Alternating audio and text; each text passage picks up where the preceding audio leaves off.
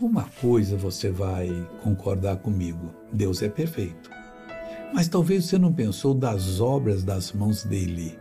Às vezes você não vê muito sentido na obra da mão de Deus e não dá muita atenção naquilo que ele fez por você.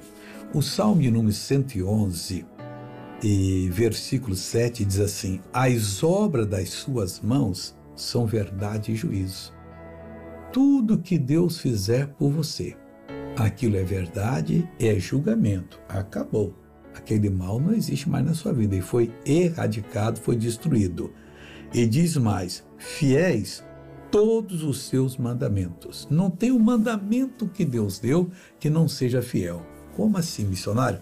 Você cumpriu aquele mandamento, ele lhe ensina alguma coisa. O mandamento de Deus é a nossa sabedoria, é o nosso entendimento. É preciso não correr dos mandamentos, mas procurar praticá-los, que nós vamos ser sábios, vamos ser abençoados em nome do Senhor. Agora eu quero fazer oração com você. Meu Deus, eu entro em tua presença para determinar que uma obra das tuas mãos seja feita nessa vida. Que essa pessoa, Deus, seja completamente abençoada, que todas as tuas obras são verdade, são fiéis.